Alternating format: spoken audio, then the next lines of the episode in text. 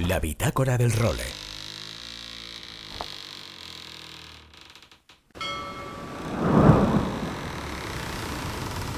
Bienvenidos a bordo del role.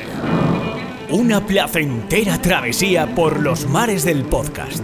Zarpamos ya en busca de las mejores historias del mar. A la caña, Nacho Gómez Zarzuela.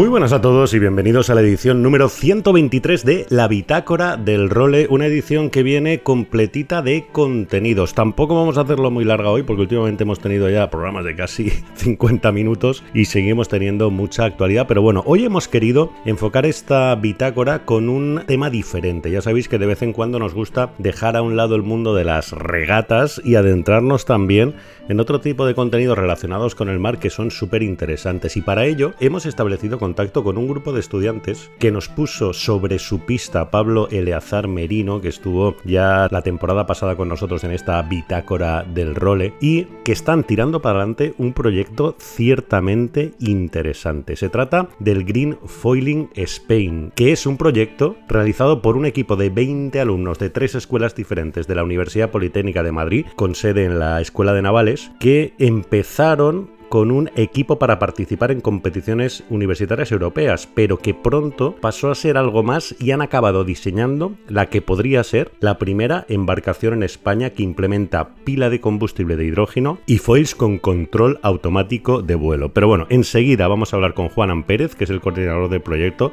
y que nos cuente este tipo de cosas que también se hacen de forma maravillosa aquí en España.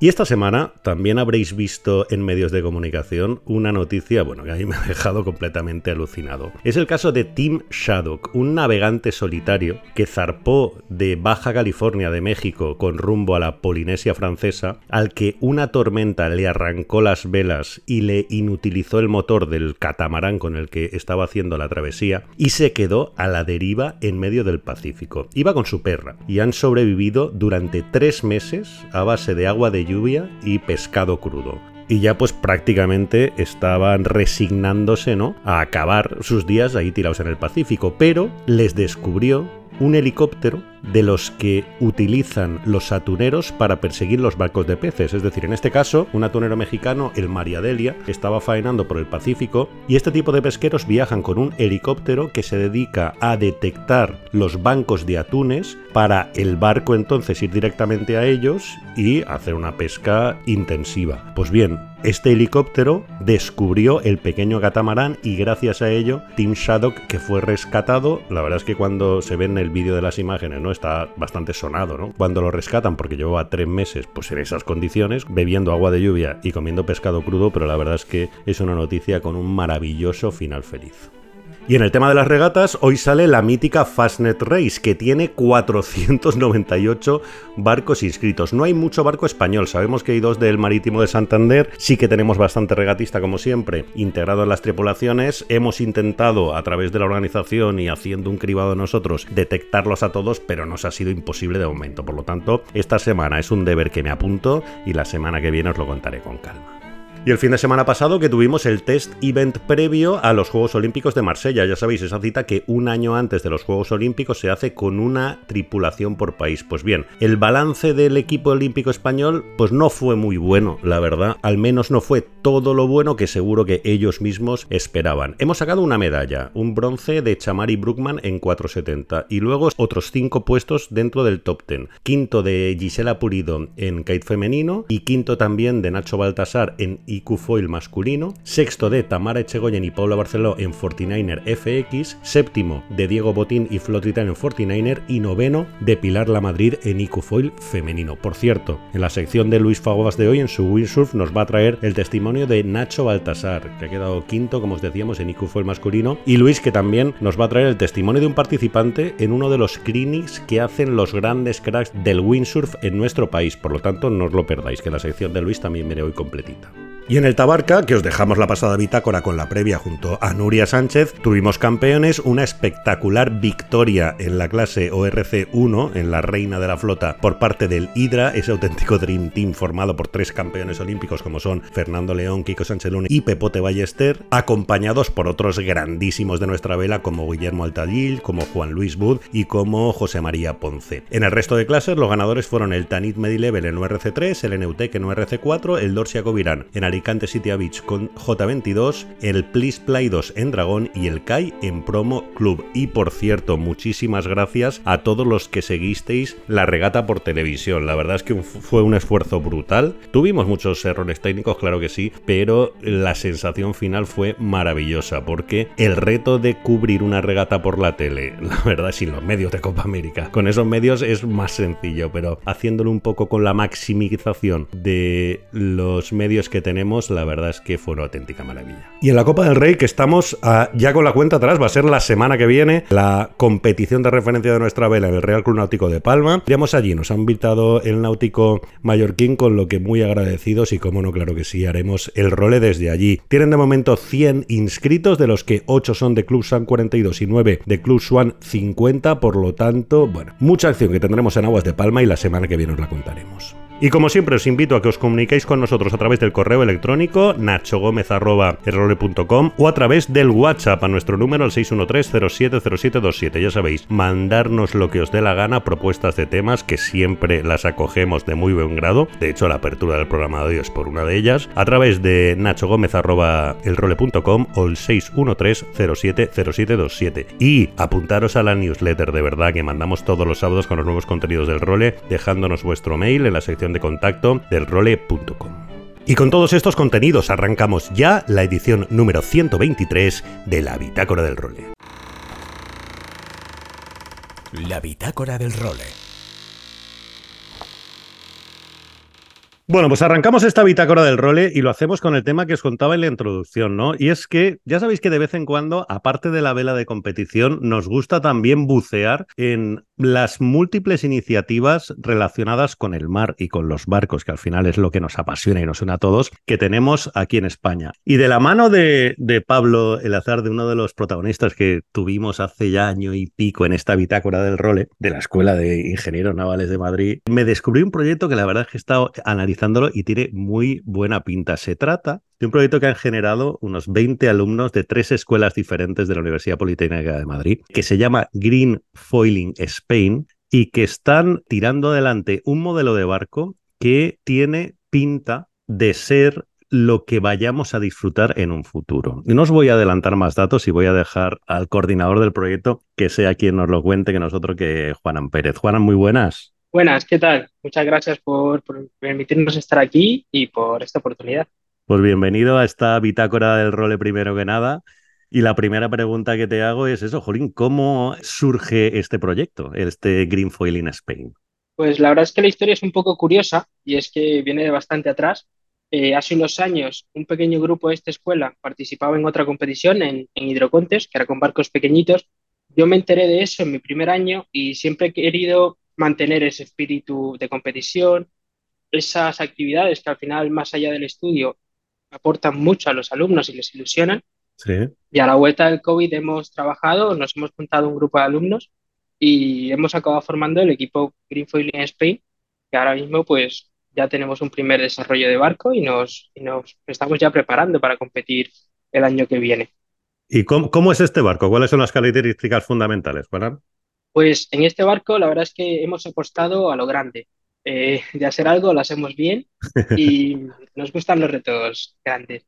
Entonces, eh, lo principal de este barco es que la propulsión es a hidrógeno, sí. Eh, cosa que es algo muy novedoso a nivel Europa y sobre todo el barco foilea. va sobre unas hidroalas que nos permite levantarlo del agua y reducir muchísimo la resistencia hidrodinámica. Entonces, con estas dos características nos hemos acabado encontrando con un prototipo único en España que no se ha hecho hasta ahora y que la verdad es todo un reto que nos estamos enfrentando. Además, el barco está, está un poco concebido para competir, ¿no, Juana? Eso es. Sí, al final el principal objetivo del proyecto es participar en, una serie de competiciones que se han creado por Europa donde se busca precisamente afrontar los retos actuales de la industria naval, sobre todo en temas de sostenibilidad y de energías limpias, y nosotros nos hemos, nos hemos metido ahí y, estamos a tope. ¿Por qué el hidrógeno? Porque al final reúne una serie de características que nos parece que va a ser el futuro de la industria naval y de gran parte de la movilidad, sobre todo a una gran escala. Y es que, pese a que aún nos encontramos en una fase de desarrollo, el hidrógeno permite unos picos de potencia muy altos con un empacho muy bajo, que es el déficit de las baterías. Al final, con un hidrógeno, si quiero duplicar mi autonomía, meto un segundo depósito que me aumentará muy poquito el peso, pero si meto eso, quiero duplicar la autonomía con baterías, tengo que duplicar todo el peso que tengo. Entonces, al final ese empacho, esa, no me sale la palabra, sorry, em, el empacho energético que tiene el hidrógeno es mayor. Entonces, lo vemos más prometedor de cara a la, a la movilidad, sobre todo en unas embarcaciones medianas grandes, no para embarcaciones tan pequeñas. Ya, ya, porque ¿qué medidas tiene el barco, vuestro prototipo? Eh, tiene unos 7,4 metros de, eslora y una manga de 1,6 metros.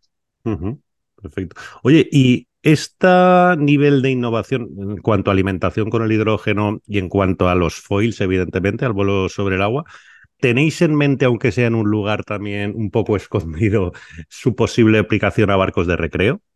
Sí, al final el desarrollo que estamos llevando aquí en esta embarcación tiene grandes aplicaciones a nivel naval. Una de ellas, de forma muy directa por temas de tamaño, son las embarcaciones de recreo. Es algo que es muy cercano, las características son comunes, entonces la aplicación es muy directa. Y bueno, es algo que ya comentaremos más adelante cuando hablemos del tema de, Mónaco, que lo hemos visto mano a mano. No, pues cuéntamelo ya, hombre. Además es que, Jorín, el otro día me contabas, venís directamente de eh, esta del Energy Boat Challenge, ¿no? Que se ha celebrado ahora en, en Mónaco y en el que un poco todo el mundillo de la gente que os dedicáis a esto y que estéis preocupados con proyectos de este tipo, os habéis juntado allí, ¿no? Un poco cómo ha sido la experiencia, supongo que habrá sido maravillosa para vosotros. La verdad es que la experiencia inmejorable. Tuvimos la suerte y agradecemos un montón a la organización de que nos haya invitado a formar parte de, la competición, pese a no tener barco, pero sí poder presentarlo y sobre todo poder compartir con los equipos y las empresas que allí participan. Y la verdad es que estamos muy contentos, hemos aprendido muchísimo de todos los equipos y es una de las cosas que hemos visto. Hemos, sobre todo los equipos han estado mano a mano con embarcaciones de recreo comerciales y no hay gran diferencia en lo que estamos desarrollando nosotros versus con una, una embarcación de recreo actual. Además, eh, como te comentaba, justo nos hemos reunido cuatro equipos que tenemos gran interés en ir a por, a por hidrógeno, por al final hemos apostado por, por esta solución. Estos equipos son Delft en Países Bajos, la EPFL en Suiza, Técnico en Portugal y sí. aquí en, en España. Y al final, tras tener varias reuniones con la organización, hemos decidido crear una nueva categoría que se va a llamar C-Labs. Al final busca ir un pasito más allá de la competición, de incentivar todo ese desarrollo tecnológico, sobre todo a nivel energético. Y la verdad es que estamos muy ilusionados, aunque nos supone un gran reto, porque tenemos que hacer adaptaciones en, en el barco, cosa que no nos esperábamos, pero muy contentos y con muchas ganas de afrontar este reto.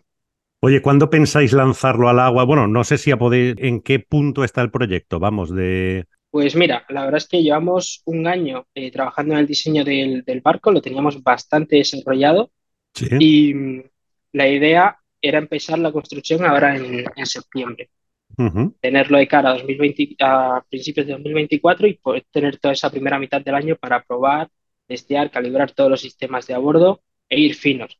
Con esta nueva normativa nos implica rediseñar un poco todo, pues tenemos que añadir una segunda persona y queremos aprovechar para meter más autonomía, más potencia y ser más competitivos.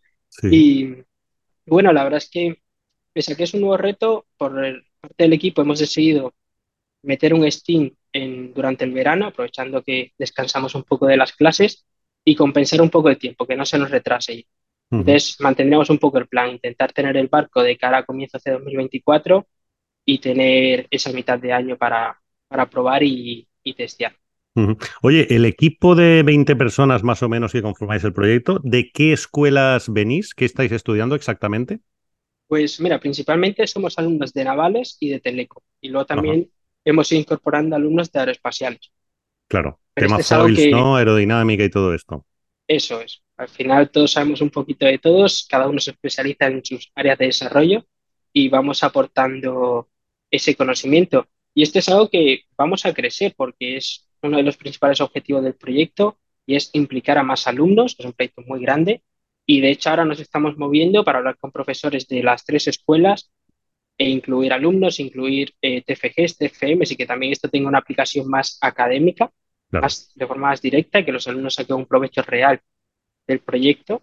Y además queremos ampliar y queremos incluir alumnos de industriales, queremos ver alumnos de informática y ver hasta, hasta dónde podemos llegar, pues es un proyecto muy grande y que puede aprovechar mucha gente.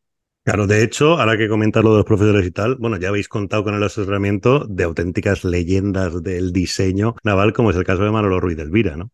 Sí, la verdad es que hemos tenido muchísima suerte. El poder contar con Manolo ha sido uno de los mayores boots que, eh, hemos podido tener en el proyecto.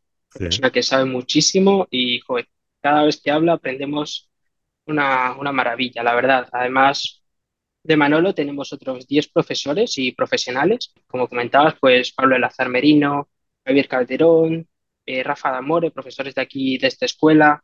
También contamos con, personal externo, como puede ser Marco Rupérez, que es todo un experto en el tema del hidrógeno y que nos va ayudando y validando el, el diseño que vamos teniendo. La verdad. ¿Y Manolo cómo os ayuda? O sea, un poco vosotros cuando tenéis a lo mejor un hito conseguido, se lo presentáis, le contáis y él os da feedback, un poco cómo es la relación de asesoramiento con él.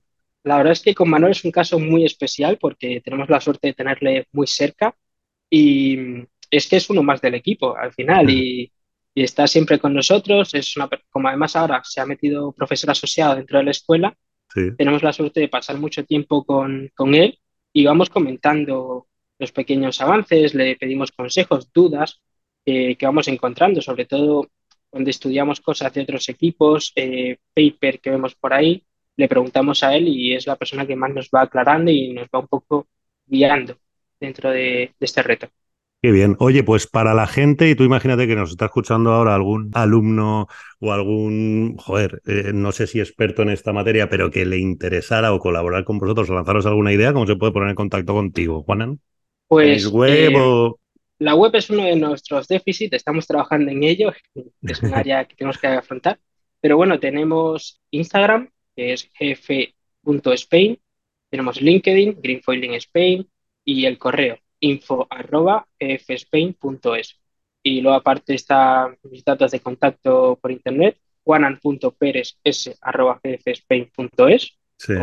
mi nombre en general, Juan Antonio Pérez Socorro, y aparezco por ahí en cosillas. Muy bien, Juanan, pues nada, enhorabuena por este proyecto que habéis tirado adelante. La verdad es que me parece una idea maravillosa para poner de verdad en práctica, ¿no? Todos los conocimientos que adquirís en esa, en esa escuela. Y nada, que vamos a seguiros muy de cerca, a ver para septiembre si podemos estar ahí contando que ya vais empezado con la, con la construcción y evidentemente después con la primera vez que este proyecto toque el agua, jolín, lo esperaremos encantado. Mil gracias, la verdad. Mantendremos el día. Muchísimas gracias y un abrazo. A ti. Hasta luego. Seguimos. La bitácora del role. Aloha Nacho y amigos de El Role. Aquí estamos una semanita de verano más, trayéndoos toda la actualidad windsurfera para los que están estáis en la playa, los que estáis en el barco, que también hay sección de, de barcos aquí en el role, y para los que estamos trabajando pensando en poder escaparnos a navegar a ver cómo lo tenemos o si podemos organizar alguna escapadita de verano a poder navegar. Empezamos esta semana sin regatas de olas, pero sí que hemos tenido un evento de agua plana brutal en el Test Event previo a, a los Juegos Olímpicos que tendremos en París, que ya sabéis que la sede va a ser en Marsella, donde hemos tenido mogollón de pruebas y que se ha llevado en categoría masculina Nico Goyar y en categoría femenina la israelí candor. ¿Cómo ha funcionado el evento? Pues hemos tenido muchísimas pruebas clasificatorias, de forma que entran a unos cuartos de final, a unas semifinales y luego tenemos una final entre los tres mejores clasificados. Nuestros chicos, solo hay un representante por país, ¿vale? En este evento. Supongo que Nacho nos habrá contado algo del test even a nivel general, pero que sabéis que en un mundial podemos tener a cinco británicos entre los cuatro primeros, a tres franceses, o podemos tener como teníamos nosotros en, en nuestra época anterior, a Blanca y a Marina, peleando por ahí, pero al final los Juegos Olímpicos solo va uno por país. Entonces nuestros representantes eran Nacho Baltasar y Pila Madrid, con lo que todo nuestro apoyo iba con ellos. Nacho ha hecho un quinto y Pilar un noveno. Contar que esto es muy, muy difícil. igual que, que vamos siguiendo con los audios, esta semana el audio contándonos cómo ha ido el evento nos lo manda Nacho. Hola, acabo de terminar el campeonato de test event de las Olimpiadas de 2024 en Marsella. He terminado quinto, se decía todo en la medal race he tenido una buena medal race y, al final he conseguido acabar quinto. Han sido seis días de competición muy duros, la verdad, porque las condiciones eran muy diferentes durante todos los días. Hemos tenido días de 6-7 nudos hasta días de 25 para arriba y estoy súper contento con mi rendimiento, con el rendimiento de todo el equipo que hay detrás de mí, la verdad es que me han ayudado muchísimo. Mi entrenador, Marcos Fernández, todos los, los fisios, los psicólogos, todo, todo lo que hay detrás. La verdad es que estoy súper agradecido, sobre todo mis compañeros bueno, de las otras clases que estaban conmigo aquí en el test event. Me lo he pasado muy bien y he estado muy cómodo. Estoy con muchísimas ganas de, de volver al agua, a entrenar y a preparar el mundial que tengo en agosto en La Haya, Holanda, a ver si conseguimos clasificar el país para las Olimpiadas. Muchas gracias a los dos Nachos y seguimos porque esta semana cumplía 54 años una leyenda, si no la leyenda. Tenemos, ya sabéis, dos super leyendas dentro del mundo del windsurf. Uno es Robin Ash y el otro es Björn Dunkerbeck, el gran canario gigante que pulverizó todos los récords en la época de los 90, 42 títulos mundiales, 7 títulos de olas, 12 títulos de campeón del mundo global, 5 de curse racing, 5 de racing, 9 de slalom, 1 de freestyle. Me quedo sin, sin palabras, pero quedaros que hizo 163 victorias en pruebas de la Copa del Mundo, de PBA primero y de PWA después, 163. Y que desde 1986 hasta 2012 siempre estuvo en el podio además de tener en, velocidad el récord de, de, Open Water de 500 metros en 44,77 nudos y el récord suyo en velocidad son 51,99 en velocidad punta. O sea, una barbaridad. ¿Qué más seguimos? Con que también tenemos nuestros pros que entre pruebas y pruebas del Campeonato del Mundo están organizando clinics. Tenemos a Marc Paré y a Víctor Fernández en un clinic en Tenerife, en la playa del Médano, en la bahía, que es un spot súper chulo y súper seguro para poder navegar, pero que sí que tenemos alguna olita para poder empezar a saltar o empezar a surfear, donde tenemos a dos amiguetes, a Chema y a Jorge, que están aprendiendo de lo mejor, de lo mejor, de lo mejor. Y también nos mandan un audio. Adelante, Jorge y Chema desde el Médano. Hola Luis, pues lo prometido es deuda y te envío un pequeño report del clinic que estamos haciendo aquí en Tenerife,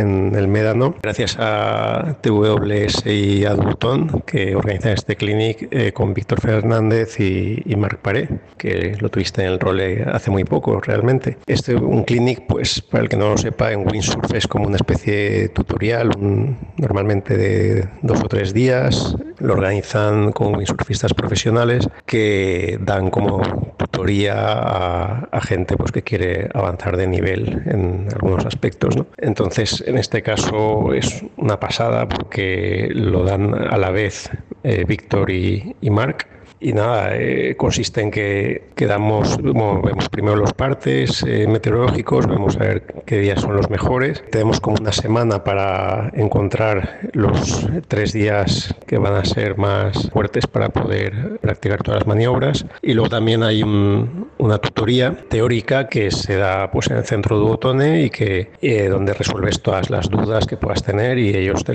te las explican ahí, te explican exactamente todos los detallitos de, de cualquier maniobra que puedas querer perfeccionar, aparte de que luego en la playa y eso también te lo dicen. A mí una de las cosas que más me ha encantado de, de todo esto es que cuando ya estás en el agua, ellos dos van alrededor de los alumnos que, que, estamos ahí navegando. En este caso somos 10. Ellos se van acercando a ti y te van diciendo exactamente lo que están viendo que estás haciendo mal o cualquier cosa. Entonces, por ejemplo, el otro día fuimos al muelle desde Playa Sur y nada, primero nos pegamos la ceñida que hay que pegarse para llegar hasta allí y una vez allí ellos se ponían marcando el punto del pico tanto Marc como Víctor estaban ahí esperando, digamos, las horas que iban llegando, nos iban diciendo dónde pillarlas, te indicaban exactamente qué ola coger y en qué momento y todo. Y luego encima cuando la cogías, los tíos iban detrás de ti y te iban diciendo más cosas, con lo cual, vamos, era increíble. Yo ese día me lo pasé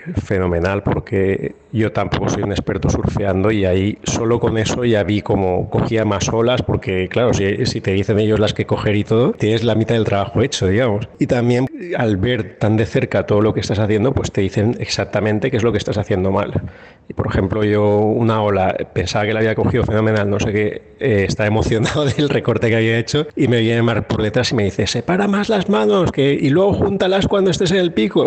Pero bien, bien, no sé qué aunque te van animando mogollón, porque la verdad es que, es que encima son encantadores, también te van diciendo exactamente todo lo que haces mal y, para progresar, vamos, es, es, una pasada. Luego, aparte, está fenomenal el grupo. Bueno, hay que decir que en este caso es en inglés el, el clinic, porque claro, como lo organizan desde TWS y la verdad es que aquí casi todos los clientes son ingleses, pues eh, el clinic en principio, el idioma que se, que se utiliza es inglés, pero como Mark y, Víctor, o españoles y somos cuatro españoles, entonces aparte de hacer en general todo en inglés y todo eso, luego ya cuando hablamos con ellos obviamente hablamos en español. Y nada, luego aparte pues también hay eventos, el primer día fuimos a una especie de inauguración en la tienda de outlet de TWS, luego ayer hubo un meet and greet en Boston, pero se les hacía preguntas y estaban ahí respondiendo y era todo tipo de preguntas, desde preguntas un poco cachondas a preguntas técnicas que hacía la gente de cómo pasar el forward y cosas así. Nosotros estamos aquí eh, bastante emocionados, vamos. El viaje vale la pena porque conseguí desbloquear un poco el miedo y, echarle ahí lo que hay que echarle para, para poder lanzarme. Ya también depende del nivel que tenga cada uno, porque hay, hay gente en el, en el grupo que igual no, no controla mucho y les dicen eh, de trasluchadas, de cómo, cómo perfeccionar la trasluchada, las viradas y todo lo que tú les preguntes eh, te van a ayudar, vamos. Es, se adaptan al, al nivel de cada persona. Y nada, eh, lo he dicho, muchas gracias eh, Luis, al Role y, a todos por, por, estar ahí y seguir un poco la actualidad del windsurf. Venga, hasta luego. Bueno, Nacho, no sé, el formato este de que nos manden audios, tanto los pros como los AMS, los amiguetes, hemos de ver si tenemos algún feedback, si a la gente le gusta oírse o si prefieren que contemos nosotros más el rollete. Desde aquí, nada, ganas de navegar, a ver si este fin de con las elecciones me puedo escapar a navegar y tenemos algo de suerte en Valencia, que está siendo un un poco raruno. Un abrazote a todos y nos vemos por los mares. Chao, chao. Y con Luis Poguas, como siempre, nos marchamos. Regresaremos la semana que viene con una nueva edición de La Bitácora del Role. Hasta entonces, sed muy felices y navegad todo lo que podáis. Adiós.